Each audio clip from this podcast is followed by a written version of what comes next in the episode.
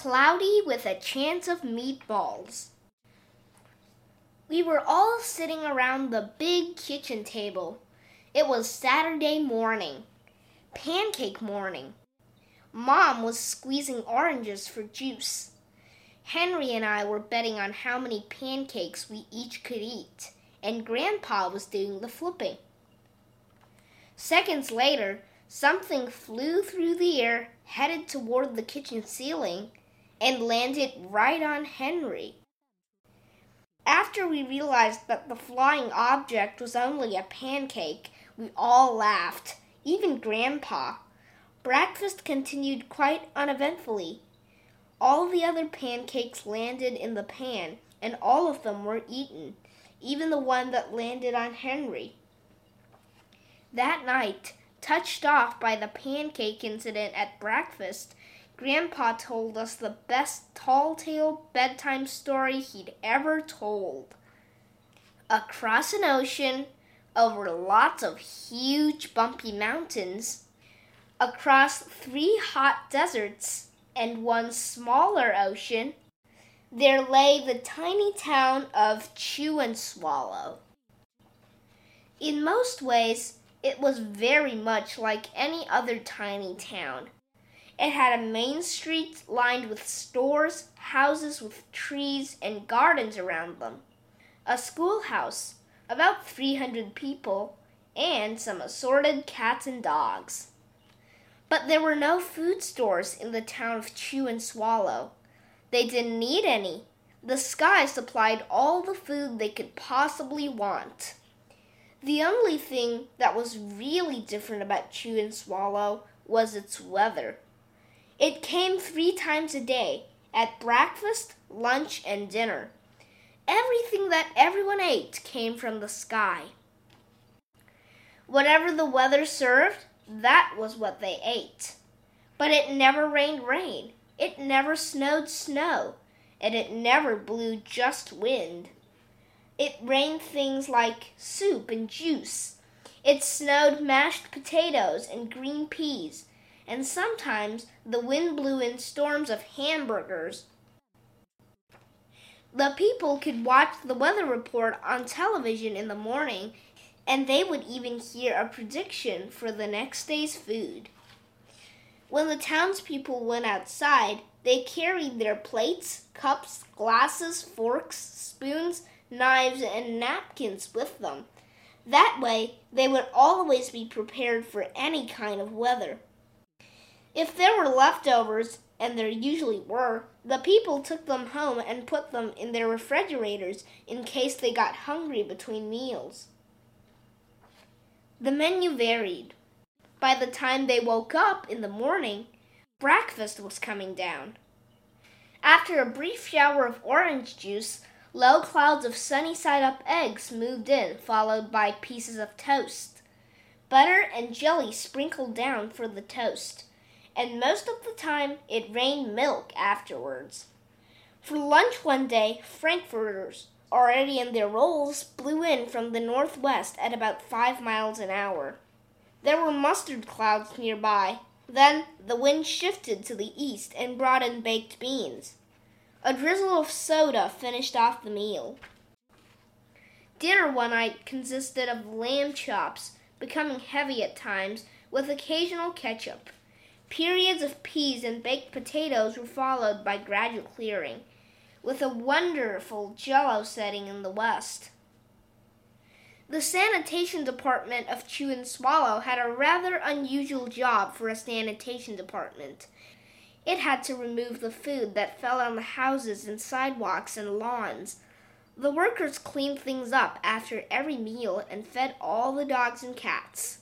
Then they emptied some of it into the surrounding oceans for the fish and turtles and whales to eat.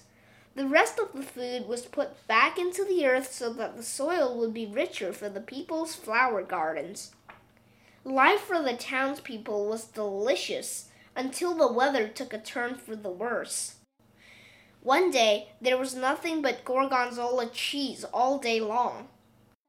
The next day there were only broccoli, all overcooked. And the next day there were Brussels sprouts and peanut butter with mayonnaise. Another day there was a pea soup fog. No one could see where they were going, and they could barely find the rest of the meal that got stuck in the fog. The food was getting larger and larger, and so were the portions. The people were getting frightened. Violent storms blew up frequently. Awful things were happening. On Tuesday, there was a hurricane of bread and rolls all day long and into the night. There were soft rolls and hard rolls, some with seeds and some without. There was white bread and rye and whole wheat toast.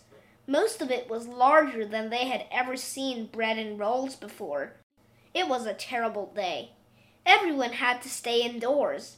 Roofs were damaged, and the sanitation department was beside itself.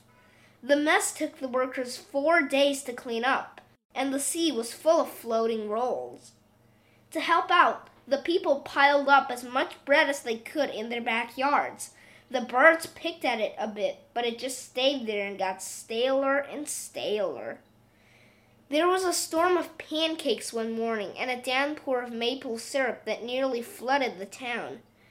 A huge pancake covered the school. No one could get it off because of its weight, so they had to close the school. Lunch one day brought 15 inch drifts of cream cheese and jelly sandwiches. Everyone ate themselves sick, and the day ended with a stomachache. There was an awful salt and pepper wind accompanied by an even worse tomato tornado. People were sneezing themselves silly and running to avoid the tomatoes. The town was a mess. There were seeds and pulp everywhere. The sanitation department gave up. The job was too big. Everyone feared for their lives. They couldn't go outside most of the time. Many houses had been badly damaged by giant meatballs. Stores were boarded up, and there was no more school for the children.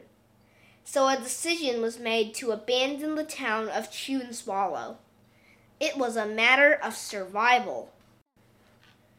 The people glued together the giant pieces of stale bread, sandwich style, with peanut butter, took the absolute necessities with them, and set sail on their rafts for a new land.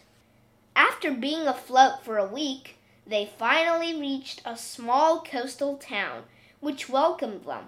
The bread had held up surprisingly well, well enough for them to build temporary houses for themselves out of it. The children began school again, and the adults all tried to find places for themselves in the new land. The biggest change they had to make was getting used to buying food at a supermarket. They found it odd that the food was kept on shelves, packaged in boxes, cans, and bottles. Meat that had to be cooked was kept in large refrigerators. Nothing came down from the sky except rain and snow. The clouds above their heads were not made of fried eggs. No one ever got hit by a hamburger again and nobody dared to go back to Chew and Swallow to find out what had happened to it. They were too afraid. Henry and I were awake until the very end of Grandpa's story. I remember his goodnight kiss. The next morning, we woke up to see snow falling outside our window. We ran downstairs for breakfast and ate it a little faster than usual so we could go sledding with Grandpa.